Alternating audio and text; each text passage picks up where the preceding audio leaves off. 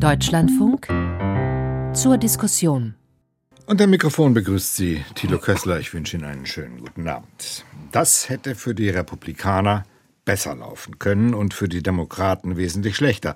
Jedenfalls halten sich die Gewinne für die einen und die Verluste der anderen in Grenzen. Entsprechend groß ist die Enttäuschung nach diesen Zwischenwahlen in den USA bei den Republikanern.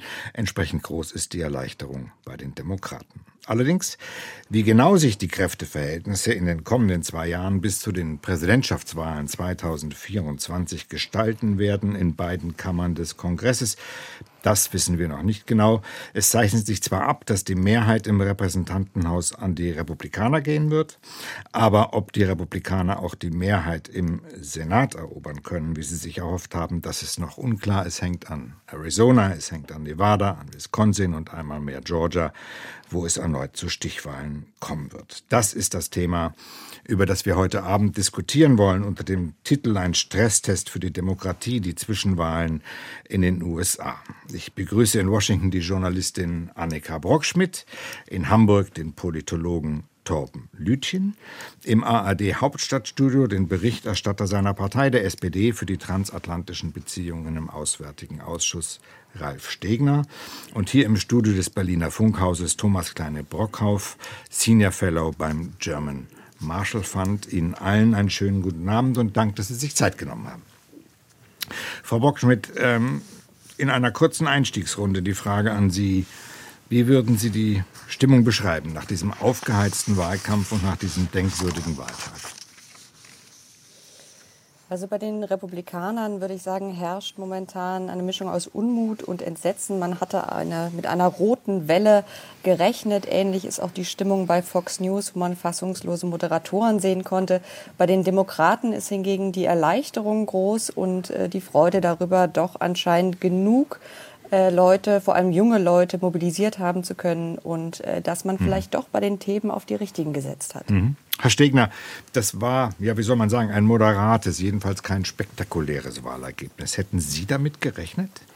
Ehrlich gesagt nicht, denn historisch gesehen muss man sagen, ist das was ganz Besonderes, wenn die Partei des Präsidenten nicht kräftig verliert. Wir haben das eigentlich nur nach 9-11 gesehen, dass George Bush Junior ähm, ein gutes Ergebnis für seine Partei bekommen hat bei der Zwischenwahl. Sonst sind das normalerweise so mehr als 30 Sitze Vorsprung für die Oppositionspartei. Dass das nicht geworden ist, lässt einen doch hoffen, und auch die mhm. hohe Wahlbeteiligung, dass ähm, der Extremismus, der da eingekehrt ist in der Republikanischen Partei, doch ein paar Leute zum Nachdenken gebracht hat. Und wenn man genauer hinguckt, kann man das auch sehen. Das Abtreibungsthema hat eine große Rolle gespielt und das Demokratiethema offenkundig ja auch. Genau darüber sprechen. Torben Lütchen, Sie haben ein Buch geschrieben mit dem Titel Amerika im Kalten Bürgerkrieg. Sehen Sie jetzt anders als Ihr Titel verheißt Anzeichen für Entspannung? Hm, ich wäre jetzt gern sehr optimistisch, aber so recht glaube ich nicht daran. Also Amerikas Demokratie entscheidet sich jetzt nicht in einer Wahl. Übrigens auch dann nicht, wenn die Republikaner gewonnen hätten. Also ich glaube, auch dann hätte es keinen Automatismus gegeben. Deswegen äh, würde ich doch sagen, an den strukturellen Bedingungen dieser Polarisierung ändert sich ja nichts. Wir werden darüber heute Abend noch reden. Auch wenn Trump genau. vielleicht Geschichte sein sollte, äh, ist nicht gesagt, dass das irgendwie die Gegensätze abmildern würde. Mhm. Thomas Kleinebrockhoff hier im Studio in Berlin. Das war keine rote Welle. Das war keine Klatsche für Joe Biden. Welche Erklärung haben Sie für dieses Wahlergebnis? Ja, erstmal sagen, noch, äh, muss man sagen, noch ist Amerika nicht verloren. Das ist aus deutscher Sicht mal die erste äh, Erkenntnis. Noch ist Trump nicht wieder zurück, noch ist das transatlantische Verhältnis nicht zerstört, noch, Europa, noch ist Europa nicht allein zu Hause. Ich bin ziemlich beeindruckt durch das Differ, über das Differenzierungsvermögen der amerikanischen Wähler. Sie haben äh, den Präsidenten leicht abgestraft. Sie haben den, den großen Schatten von Trump äh, den haben sie auch abgestraft, falls man einen Schatten abstrafen kann.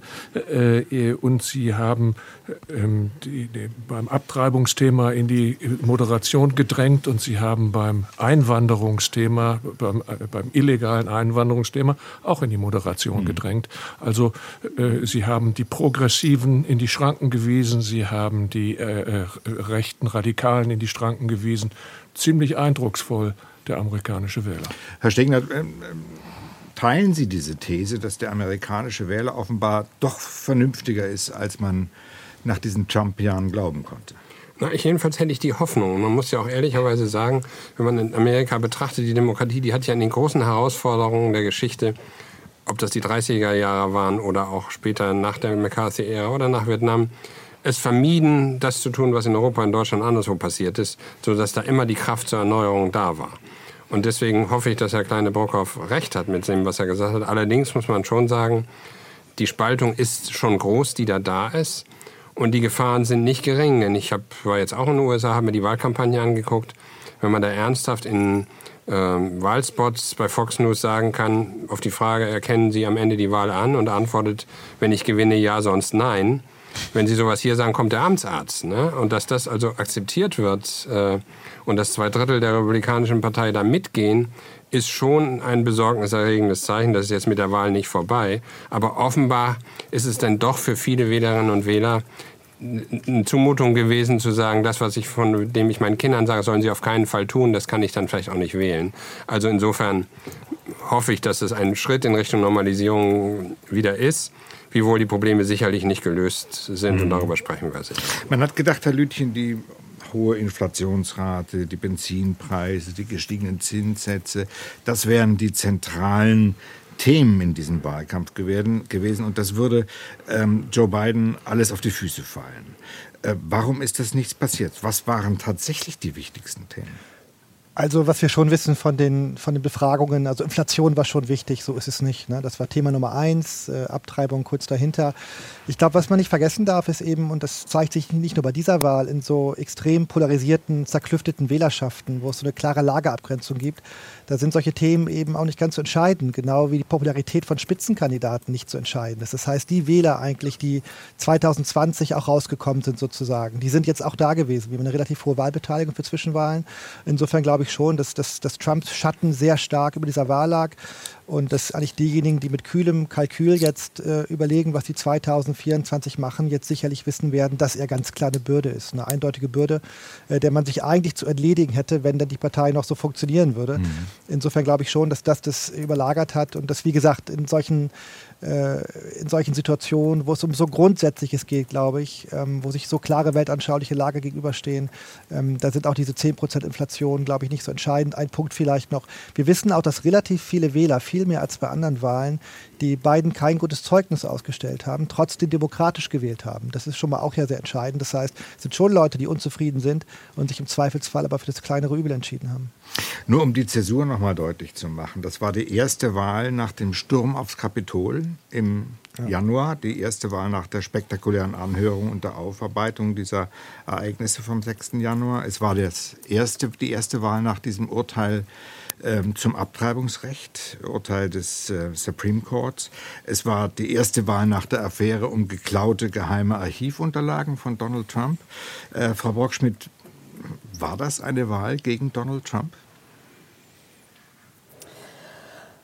Ich weiß nicht, ob ich jetzt so weit gehen würde, weil äh, Trump stand ja tatsächlich nicht auf dem Wahlzettel. Äh, ich glaube aber, was wirklich eine äh, enorme Rolle gespielt hat, war beispielsweise, dass man auch sehen konnte, dass im Wahlkampf eben nicht nur extreme Positionen der Republikaner zu Abtreibung ja zur Wahl standen, sondern dass auch von republikanischer Seite politische Gewalt beispielsweise sehr präsent war. Also entweder die Verharmlosung politischer Gewalt oder die offene Bewerbung von politischer Gewalt. Insofern ähm, ja, es gab den Anschlag auf den Ehemann von Nancy Pelosi, es, nicht? Genau, das war ja und das Attentat war eigentlich für sie gedacht. Es war schon der zweite Anschlag auf sie, von dem wir wissen, innerhalb von zwei Jahren, wenn man jetzt den 6. Januar mitdenkt. Und dieses Klima, da muss man quasi bei aller äh, obwohl ja, das, das Land ist quasi in zwei Lager geteilt, aber da muss man sagen, da ist die Polarisierung nicht gleichermaßen auf beiden Seiten vorhanden. Also sicher gab es auch ähm, in der Vergangenheit beispielsweise Steve Scalise, Republikaner, wurde angeschossen vor einigen Jahren. Es gibt auch linke Akte politischer Gewalt, aber es gibt von demokratischer Seite aus keine Schaffung eines so hasserfüllten Klimas, wo politische Gewalt aktiv beworben wird. Und keine Bildung von Milizen. Das äh, hilft auch enorm. ja. ähm, Herr Kleiner-Brockhoff, Sie waren in New Hampshire unterwegs, haben Sie mir erzählt, während des Wahlkampfs. Ähm, ich würde gerne noch ein bisschen mehr über die Dynamik äh, verstehen, die sich in diesem Wahlkampf deutlich gemacht hat und die das die diesen, dieses Wahlergebnis erklären könnten, nämlich relativ geringe Verluste für die Demokraten und relativ geringe Zugewinne für die Republikaner. Was waren Ihre Beobachtungen? Ich stand am Sonntag vor einer Shopping Mall in New Hampshire, in Manchester, New Hampshire, bei der äh, Kundgebung äh, der demokratischen Senatorin Maggie Hassan. Äh, und äh, wir haben hinterher mit ihr sprechen können und ich glaube, keiner dort hat, hat erwartet, dass sie so klar gewinnt. Sie hat vor vier Jahren mit 1017 Stimmen gewonnen und die beste Prognose, die optimistischste war, dass man wieder so ganz knapp durchkommt. Aber dass man mit mehreren Punkten gewinnt, hat keiner erwartet. Und also was ist da, äh, was ist da passiert? Ihr Gegenkandidat, ein früherer General, war ein Trumpist Mhm. und der hat äh, im Vorwahlkampf die Wahl 2020 nicht anerkannt, hat dann nach seiner Nominierung sich umentschieden, dass es vielleicht doch eine demokratische Wahl gewesen sein könnte. Und dann hat die Trump-Basis ihn dazu gezwungen, sich wieder zu revidieren.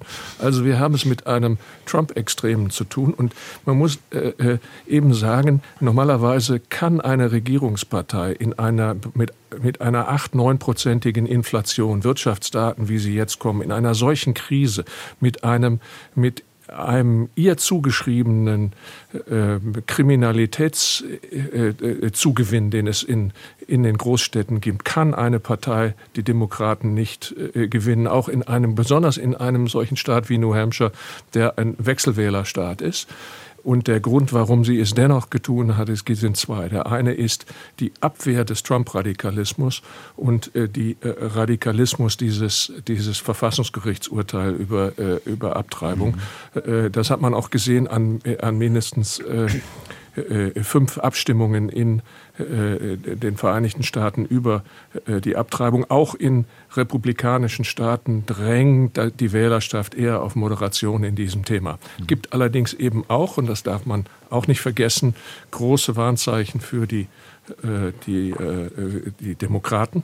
Sie haben gewaltig verloren äh, unter Latinos, besonders in, in Florida und besonders in Südflorida ihre Starkheit eine, eine Umkehr von 20 Punkten gegeben. Und das kann daran liegen, und das wird man aufarbeiten müssen, dass die Demokraten äh, sich zu stark äh, in, in eine Polizei äh, zu finanzieren hineinbegeben haben, also eine zu progressive Politik gemacht haben für die Latinos, die ja. das nicht mögen. Ähm, Herr Lütchen, um das zusammenzufassen, was wir da erleben, ist das tatsächlich eine Trump-Dämmerung? Oder hat das eher mit der Schwäche der Kandidaten zu tun, die er sich ausgesucht und unterstützt hat und aufgebaut hat? Naja, das hängt ja irgendwie zusammen. Also in dem schon. Augenblick, wo seine Instinkte irgendwie offenkundig versagt haben, ist ja auch nicht mehr der große Champion, der große Gewinner. Ich meine, man ist natürlich sehr zögerlich, weil wir haben in den letzten Jahren, im Grunde seit 2015, so zwei Dutzend Mal geglaubt, das ist es jetzt gewesen. Ne? Und eigentlich müsste man jetzt äh, sich von ihm lossagen und so weiter. Ich glaube, was ihn mehr stabilisiert als alles andere über all die Jahre, ich glaube nicht so sehr an diese These von Trump-Sekte oder irgendwie, dass er so eine Art charismatischer Führer aller Max Weber ist. Es gibt so eine religiöse Verbindung zwischen ihm und seinen Anhängern. Ich glaube, es ist viel instrumenteller. Er ist irgendwie ein Werkzeug. Er hat zum Beispiel der religiösen Rechten alles gegeben, was sie wollten. Also haben sie ihn weiter unterstützt. Und ich glaube, was ihn mehr als alles andere stabilisiert hat, war im Grunde der, der Hass, die Verachtung der Gegenseite. Das ist eigentlich das, was, glaube ich, äh, über alle Fehltritte und alle Sachen, die ihm passiert sind, ihn immer wieder stabilisiert hat. Und auch bei Republikanern, die natürlich wissen, wie moralisch und intellektuell er für dieses Amt äh, nie geeignet gewesen ist. Ich glaube, das war es eigentlich. Und ich glaube, ihm kann nichts Schlimmeres passieren, man sieht es ja im Augenblick, als dass jemand anderen diesen Platz einnimmt. Also alles andere ist ihm nie gefährlich geworden. Aber in dem Augenblick, wo sich, würde ich mal sagen, äh, die Berichterstattung, wie gesagt, der Hass, die Verachtung, die Furcht vielleicht auch des liberalen Amerikas, der, der, der Medien auf jemand anderen fokussieren, das, konnte, das könnte zum Beispiel Ron DeSantis sein. Das, das ist, glaube ich, das, das ist, glaube ich, das, was ihm wirklich gefährlich wird. Deswegen reagiert er ja auch so nervös und hysterisch fast schon, weil ich glaube, dass das Einzige, was ihn, was ihn stürzen kann, ist, dass da irgendwie jemand ähm, bereitsteht, den mhm. man in, die, in, der gleichen Art und Weise unterstützen kann und der irgendwie auch, genau wie Trump, so ein, so ein ausgestreckter Mittelfinger ins Gesicht des Establishments ist. Ja, was sich abzeichnet, Herr Steger, ist in der Tat ein Machtwechsel im Repräsentantenhaus. Da werden sich die Mehrheitsverhältnisse ändern. Was glauben Sie, hat das zu bedeuten für die Handlungsfähigkeit Joe Bidens? Naja, ich sag nochmal, die meisten Präsidenten haben mit deutlich schlechteren Ergebnissen leben und regieren müssen, ähm, als das jetzt mutmaßlich für Joe Biden der Fall sein wird. Deswegen glaube ich gar nicht, dass das so furchtbar viel bedeutet. Man muss ohnehin Kompromisse aushandeln, wobei Biden ja durchaus jemand ist, der auch einen Ansatz im Wahlkampf hatte, zu sagen, naja, die Republikaner sind auch vernünftige Leute, äh, nur halt dieser Trump nicht. Und die Brandbreite der Demokratischen Partei ist schon sehr, sehr, sehr groß. Die zusammenzubringen, ist, glaube ich, eine schwierige Sache. Und insofern äh, weiß ich nicht, ob sich an der Regierungspraxis was verändert. Richtig große Mehrheiten wird es ja nicht geben. Und wenn der Senat womöglich in demokratischer Hand bleibt und das Repräsentantenhaus wechselt, wird sich so furchtbar viel, glaube ich, nicht verändern. Wir werden eher erleben, dass bald äh, der Wahlkampf wieder beginnen wird für die Präsidentschaftswahl. Und die Frage ist natürlich schon, ähm, ob, äh, ob diese, diese also wenn man 2016 im Wahlkampf war und hat sich gefragt, warum wählen die Leute eigentlich jemanden wie Trump? Also wie können Frauen zum Beispiel jemanden wie den wählen, äh, der gegen fast jeden Wert steht, den die Leute eigentlich vertreten, selbst in ihrem persönlichen Leben. Dann haben die damals argumentiert, naja, wir wählen eigentlich gar nicht Trump, sondern wir sind gegen Clinton. Das ist die Kandidatin des äh, Establishments und der Börse. Genau. Mhm. Ähm, so, und dann hat man den Trump jetzt erlebt und äh, mit all dem, äh, was er da so beigesteuert hat. Und Gewalt wird, glaube ich, schon von den meisten dann doch noch abgelehnt. Und eigentlich hat keiner von den Trump-Leuten, außer dem äh, Vance in, Ohio, wirklich gewonnen. Äh, bei dem DeSantis wird gesagt, es sei ein Trump mit Hirn. Das, so wird das dort erzählt.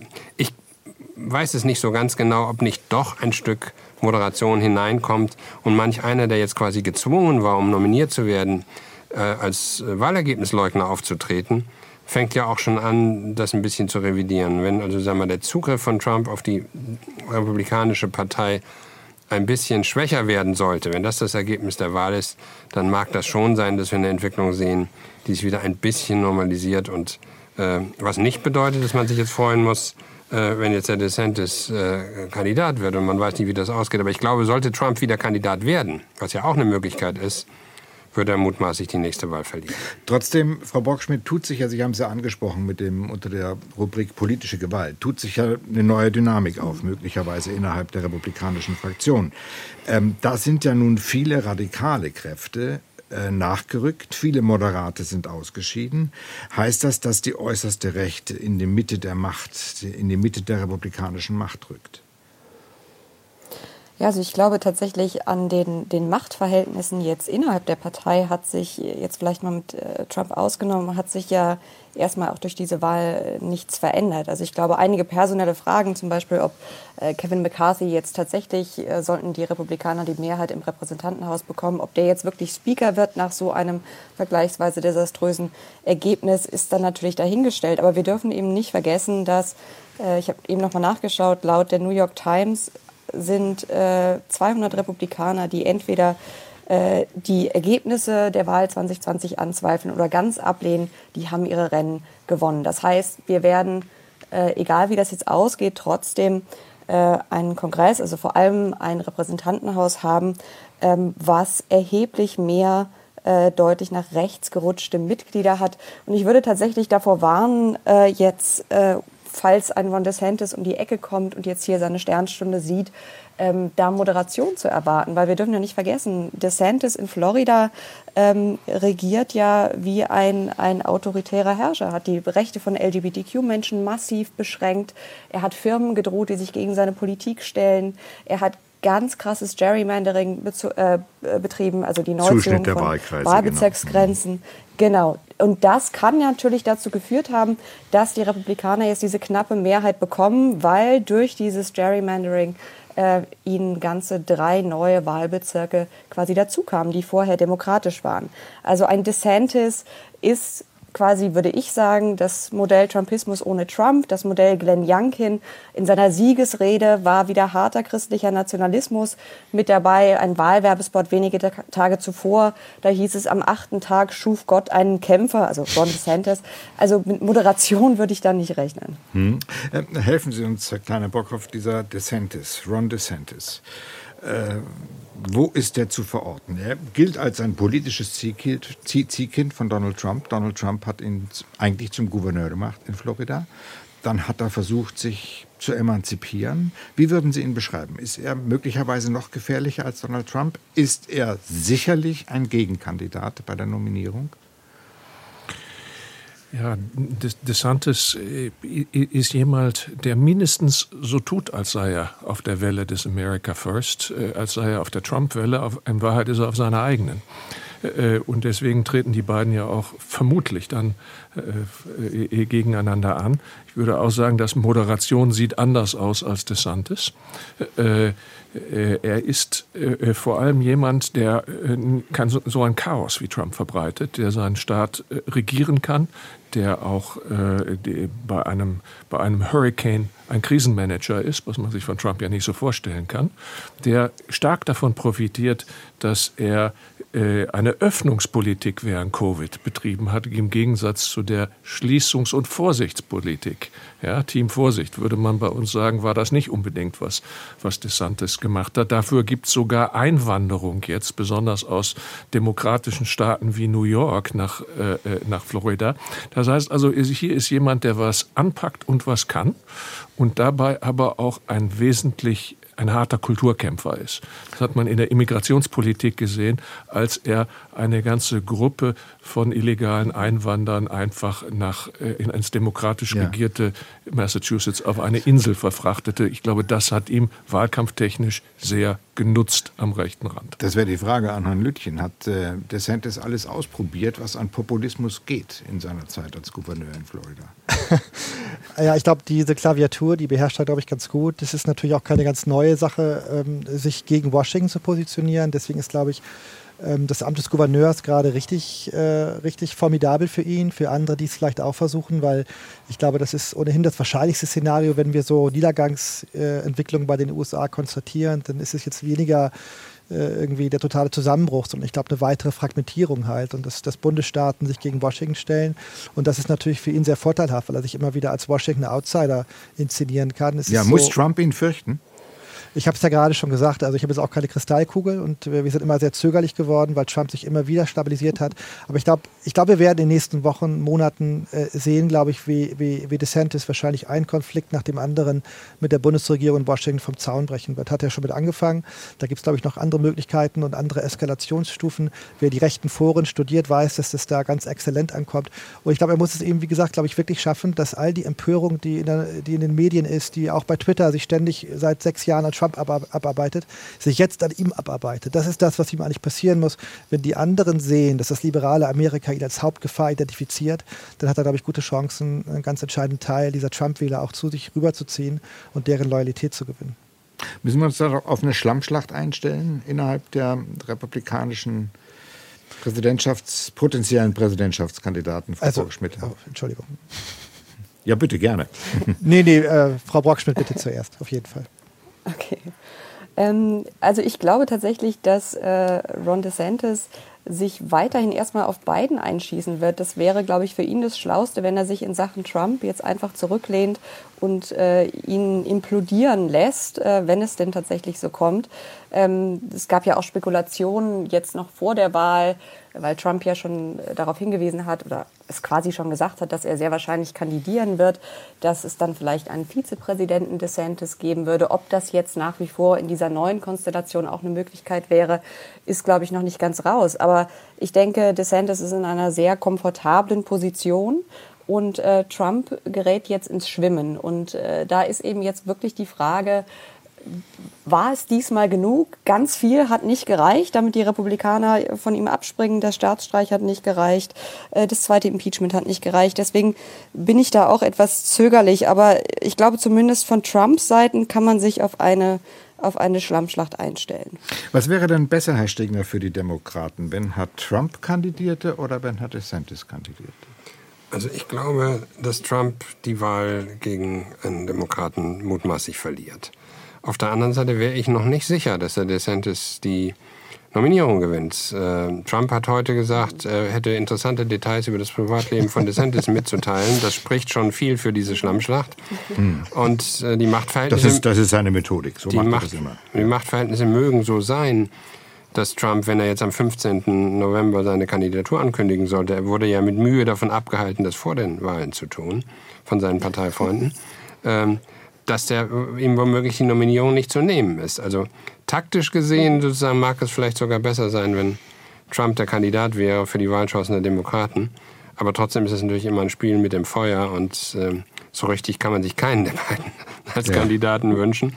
Ähm, und äh, andererseits stellt sich dann natürlich auch die Frage, wer kandidiert auf der demokratischen Seite, was ja auch nicht ganz äh, unwichtig ist äh, in der Beurteilung dessen, was am Ende dabei herauskommt. Herr Kleinerburger. Um, um in diesem Gedankenspiel ein bisschen weiter zu spinnen, wir wissen ja noch gar nicht, wie sich die Machtverhältnisse im, äh, im Kongress abspielen. Stellen wir uns mal vor, es kommt tatsächlich zu einer äh, republikanischen Mehrheit im Haus und vielleicht sogar im äh, im Senat, dann sind wir doch sehr schnell in einem Szenarium, wo wir lauter Untersuchungsausschüsse haben und lauter Schlammschlachten. Und außerdem müssen dann die, äh, die Republikaner auch ein bisschen was liefern. Sie können nicht nur gegen Biden sein, sondern müssen auch, äh, äh müssen auch was zeigen. Also es könnte eigentlich für die Wahl sogar ganz gut sein. Äh, Overreach, die Übertreibung, das Überziehen ist ja ein Phänomen der amerikanischen Politik. Äh, das heißt also, wir würden damit erstens einen Generationenwechsel einleiten, denn die ganzen demokratische Führungsriege von Pelosi bis Steny Hoyer bis zum äh, Mehrheitsführer im Senat sind im, äh, im siebten oder achten Lebensjahrzehnt. Äh, und dann wäre am Ende Donald Trump der Älteste, der da noch auftritt. Vielleicht erleben wir den Beginn eines Generationenwechsels in diesem Moment. Und das wäre ja auch eine sehr heilsame Geschichte, die sich dort abzeichnen könnte. Das heißt, es wäre auch heilsam, wenn Joe Biden sich entschließen würde, nicht nochmal anzutreten. Äh, ich würde sagen, ja. Er wäre 86 nach einer zweiten Amtszeit.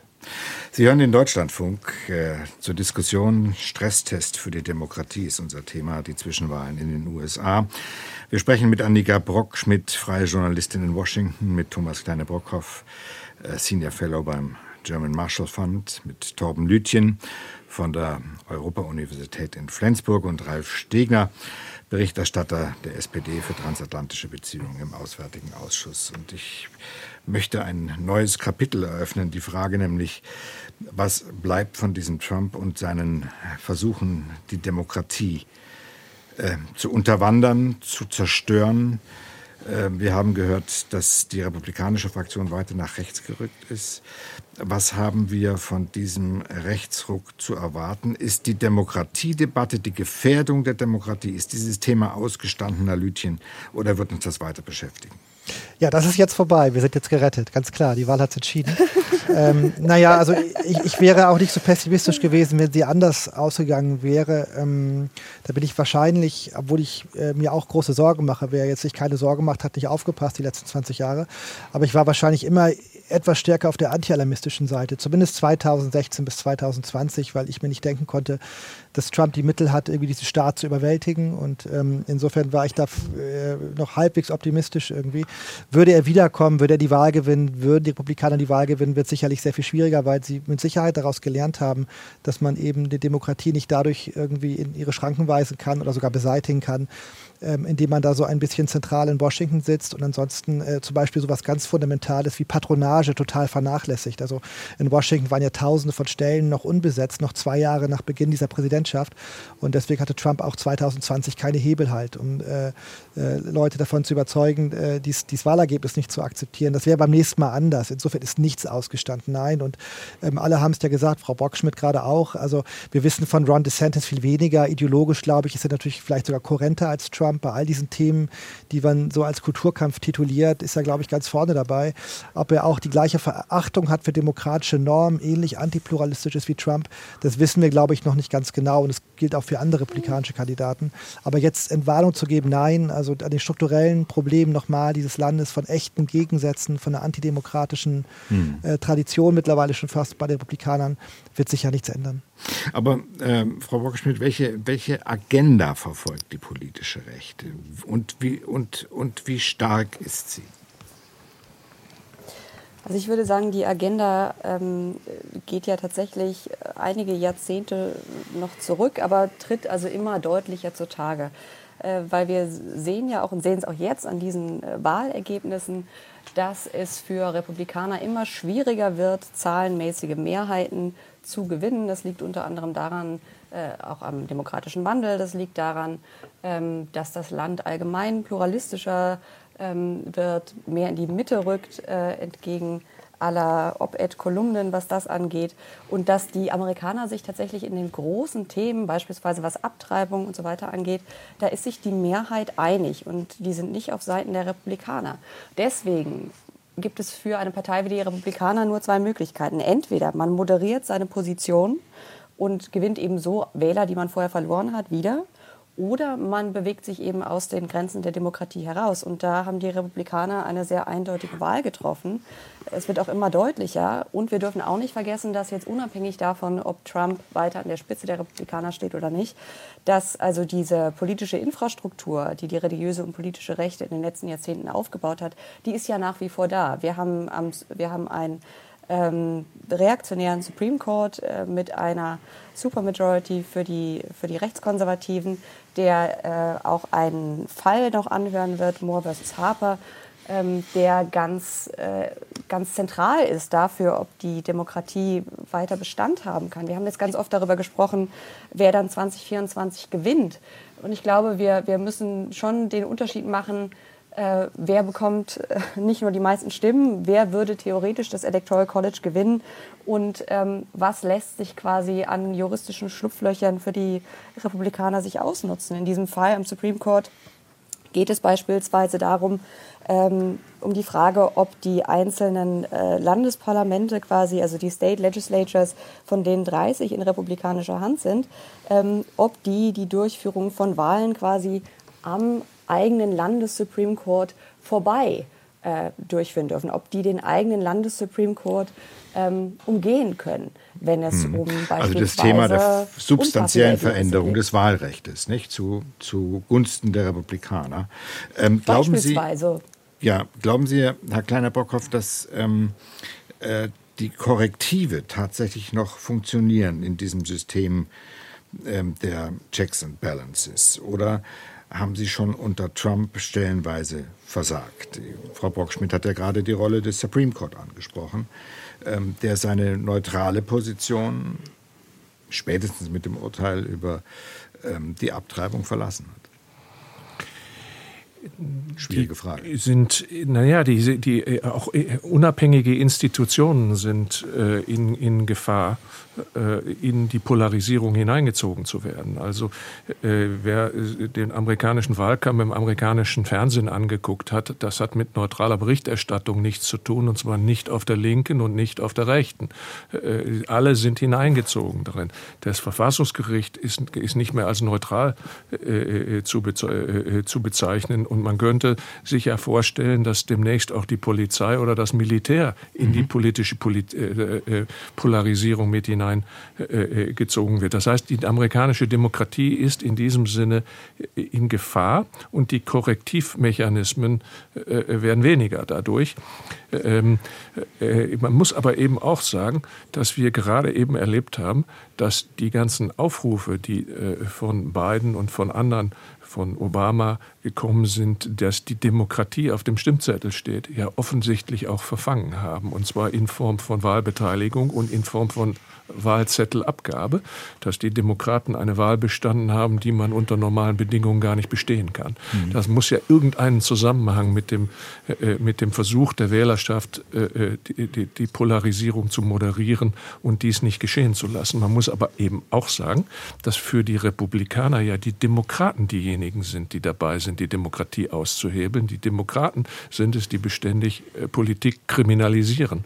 Und damit meinen sie die äh, äh, Versuche, äh, Donald Trump juristisch beizukommen. Das also ist ein Mobilisierungshebel für die Rechte. Mhm. Es wird ja auch immer behauptet, dass auch eine Radikalisierung auf Seiten der Demokraten stattfindet, Herr Lütchen. Was ist davon zu halten? Ist das Nonsens? ja, Oder gibt es diese Äquidistanz?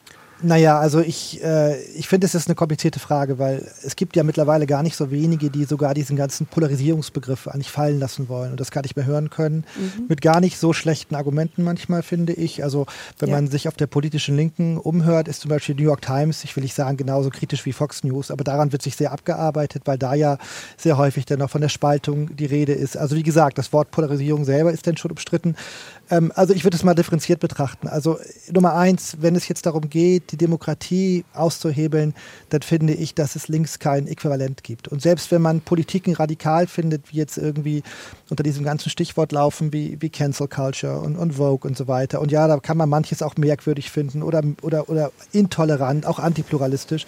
Aber im, im Weißen Haus sitzt aber jetzt auch kein Professor für Critical Race Theory, sondern Joe Biden. Und äh, während die Republikaner jemanden vorne haben, der eben äh, zum Sturm aufs Kapitol aufgerufen hat, das kann man, glaube ich, nicht vergleichen. Was ich schon finde, deswegen halte ich an diesem Begriff zum Beispiel auch fest. Also so viel Zeit haben wir jetzt nicht. Guckt man sich die Genese dieses Konfliktes über 50 Jahre an, ist dann natürlich von beiden Seiten irgendwie wie Positionen geräumt worden, die mal für einen Konsens gesorgt haben, der auch nicht immer gut war. Zum Beispiel bei der Situation im, im, im, Süden der USA, wo beide Seiten diesen Rassismus nicht adressiert haben. Aber da würde ich schon sagen, dass natürlich die Demokraten mal eine Partei waren, die irgendwie im deutschen Koordinatensystem noch konservativ waren. Das sind sie nun wahrlich nicht mehr. Ich, eine Sache vielleicht noch. Es gibt so einen schönen Satz, den ich kurz Englisch, auf Englisch sagen muss, der mal über beide Seiten gesagt wurde. Und ich finde, der passt ganz gut. Und der heißt, äh, the left's gone left, but the right's gone nuts. Ne? Also die Linken sind linker geworden, aber die Rechten irgendwie, äh, na wahnsinnig, klingt jetzt sehr wertend, nicht? aber haben sich ja schon in irgendwelche paranoiden Geschichten reingesteigert. An der Stelle mhm. würde ich dann sagen, in der Genese des Konfliktes, ja, sind beide radikaler geworden, aber wenn wir darüber sprechen, was jetzt gefährlicher ist, dann finde ich das eine falsche Äquidistanz, ehrlich gesagt. Herr Stegner, ich, Sie merken, ich äh, versuche in die Zielgerade schon einzubiegen thematisch. Aber was hat das alles für das Verhältnis ähm, zwischen den Vereinigten Staaten und uns zu tun. Dieses transatlantische Verhältnis ist seit Donald Trump gespannt. Ist es besser geworden unter beiden? Und was hat das Wahlergebnis zu bedeuten, das wir heute erlebt haben? Ist das beruhigend? Es gibt einen schönen Satz von Hölderlin, der sagt, in der Gefahr wächst das Rettende auch. Und das würde ich dann auch ein Stückchen heute bezogen auf die, das Wahlergebnis sagen.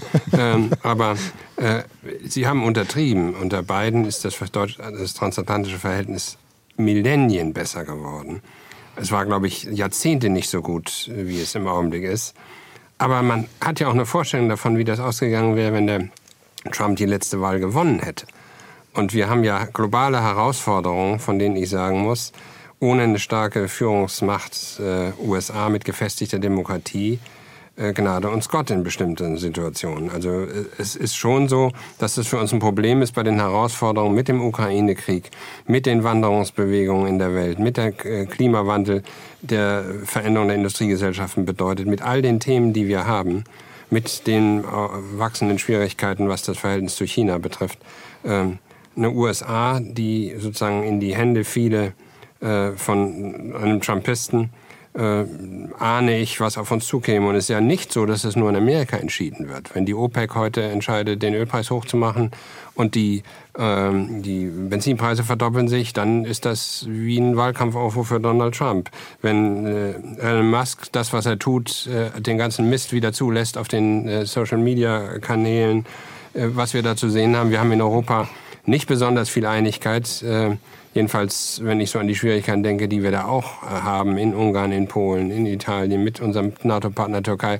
Kurzum, die Schwierigkeiten sind so viele, äh, dass wir uns eine Demokratiekrise in den USA nun wirklich nicht erlauben mhm. können. Und deswegen muss man es eigentlich als positiven Zwischenhalt sehen, zu sagen, wir müssen einiges dafür tun, dieses transatlantische Verhältnis zu pflegen. Übrigens auch dafür zu sorgen, dass jetzt nicht die Anti-Inflationsmaßnahmen zu einem Handelskrieg wieder führen, zwischen unseren beiden Ländern mit massiven Arbeitsplatzverlusten Eben. hier. Da ist Lass, vieles zu tun. Lassen Sie mich da mal dazwischen gehen. Ich habe ein bisschen gezuckt gerade, als Sie gesagt haben, das transatlantische Verhältnis ist äh, unter beiden so gut geworden wie schon lange nicht mehr.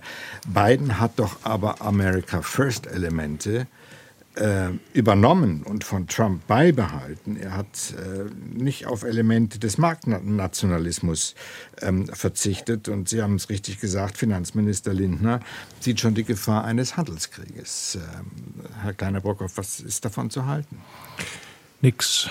Äh, also Handelskrieg können wir uns nicht nur nicht erlauben, ist auch nicht am Horizont. Äh, ich äh, habe am Sonntag noch mit der Senatorin in, in New Hampshire darüber gesprochen, weil die das alle in ihrem Wahlkampf bewerben. Etwas, was nicht WTO-konform ist und was protektionistisch ist. Ähm, ich glaube, sie verstehen gar nicht, welche Folgen das für zum Beispiel für Europa hätte. Man muss auch mal daran erinnern, dass es Joe Biden gewesen ist, der die Handelskriege Kriege, die Donald Trump mit Europa angezettelt hat, erstmal beendet hat, der äh, eine Moderation auch in dieser Hinsicht ausgelöst hat. Und ich möchte auch noch mal daran erinnern, dass ja nicht nur Joe Biden gewesen ist, der das transatlantische äh, Verhältnis äh, äh verbessert, das ist die Bundesrepublik gewesen, die ihren energiepolitischen Unilateralismus beendet hat und in ihre Versprechen zwei Prozent zu machen, die sie nie zu halten gedachte, äh, äh nun korrigiert hat. Also das waren die wesentlichen äh, Gesichtspunkte, die dieses Verhältnis wieder auf die Bahn gebracht haben. Und ich sehe auch nicht, dass äh, ein, ein, ein innerhalb einer Kriegssituation in Europa nun die beiden Administrationen hingehen würde und, und einen Handelskrieg mhm. vom Zaun bringen könnte, würde. Ziehen denn, ziehen denn wirklich beide an einem Strang, Herr Lütchen? Der Ukraine-Krieg ist gerade, der Krieg in der Ukraine ist gerade angesprochen worden.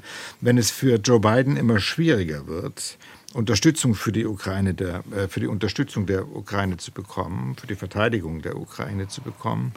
Ähm, was hat das, was hat das für uns zu bedeuten? Ich glaube, ich habe zudem nicht sehr viel Neues und Originelles beizutragen. Also in der Hinsicht sind wir nie erwachsen geworden und leisten uns ja manchmal auch einen sehr irgendwie lamoyanten Anti-Amerikanismus, aber schreien dann nach Uncle Sam, wenn wir es selber nicht bewältigen können. Das finde ich seit langem irgendwie für uns selber fast schon ein bisschen peinlich. Und deswegen, ja, wir brauchen die USA und im Augenblick sind sie auch da. Aber ich glaube, Herr Stegner weiß es viel besser als ich. Aber wenn ich mal in Berlin bin und solche Fragen stelle an Leuten, die irgendwie peripher daran beteiligt sind, gibt es ja irgendwie auch wenig Szenarien für das, was passiert, wenn die USA sich mal irgendwann wenn zum Beispiel wieder ein Republikaner gewinnen würde, stärker aus, aus Europa zurückziehen. Dafür haben wir, glaube ich, nicht viele Szenarien, nicht viele Pläne, da erwachsen zu werden. Insofern, äh, ja, ich, als Momentaufnahme stimme ich allem zu.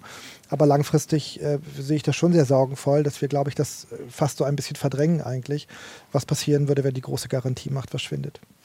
Ähm, Herr Stegner, Sie sind direkt angesprochen. Was sind, denn die, was sind denn die Konsequenzen daraus? Dass wir, es wird immer gesagt, mehr Verantwortung übernehmen müssen. Ja, das heißt doch, dass wir noch tiefer in den Verteidigungshaushalt greifen müssen. Nein, das finde ich, also das auf das Militärische zu beschränken, finde ich wirklich falsch. Ich glaube, wir übernehmen Verantwortung. Olaf Scholz hat jetzt die Antwort auf äh, Präsident Macrons äh, Punkte gegeben, die Angela Merkel eine ganze Weile vermieden hat. Deutschland hat eine deutlich bedeutende Rolle, auch durch das Ausscheiden Großbritanniens aus der EU, was eine tragische Rolle spielt in diesem Kontext. Aber das beschränkt sich keineswegs äh, auf das Militär. Schon, dass wir unsere Bundeswehr in Ordnung bringen. Man kann nicht 80 Jahre nach dem Zweiten Weltkrieg sagen, Selbstverteidigung übernehmen bitte die Amerikaner für uns. Das geht nicht und auch, dass wir diplomatische Initiativen unterstützen, dass wir übrigens natürlich auch lernen, wir können nicht nur wertegeleitete Außenpolitik machen, sondern realitätsbezogen muss sie auch sein, damit das funktionieren kann. Äh, wir müssen zurechtkommen mit vielen Ländern, deren Führung uns nicht gefallen. Aber ich sage mal, auch als jetzt Olaf Scholz in China war zum Beispiel, was wurde da vorher alles gemutmaßt? Er hat sich sehr eng mit Washington abgestimmt und der Besuch war durchaus auch ein Erfolg. Auch auf China hinzuwirken, dass die ihren mäßigen Einfluss auch in Richtung Moskau gelten lassen. Ich glaube schon, dass diese Abstimmung deutlich besser geworden ist und stimme Herrn Kleine-Brockhoff zu, ähm, dass jedenfalls mit dieser Administration nicht damit zu rechnen ist, dass sich das spontan ändert. Ähm, dass wir nicht immer die Amerikaner fragen können, sondern als Europäer selbst erwachsen werden müssen, das stimmt. Das heißt aber auch mehr Zusammenhalt. Äh, wenn dieses Europa was bestellen möchte, dann muss mehr zusammengehalten werden und dann muss eben gemeinsam auch Deutschland und Frankreich mit gutem Beispiel vorangehen. Herr Kleine-Brockhoff, Ihre Empfehlung für die transatlantischen Beziehungen in, sagen wir, 26 Sekunden. Jetzt noch 24. Also, ähm, ich, ich sehe auch als eine Mirage, dass Amerika verschwindet, äh, sondern dass Amerika weniger, insbesondere weniger militärisch präsent ist. Damit muss man rechnen. Äh, dass sie aber äh, verschwinden, zeigt ja gerade der Ukraine-Krieg, dass das nicht der, äh, äh, der Fall sein wird. Nee, wir müssen unser Haus selber in Ordnung bringen und damit die Allianz stärken. Und das ist eigentlich die Zielrichtung.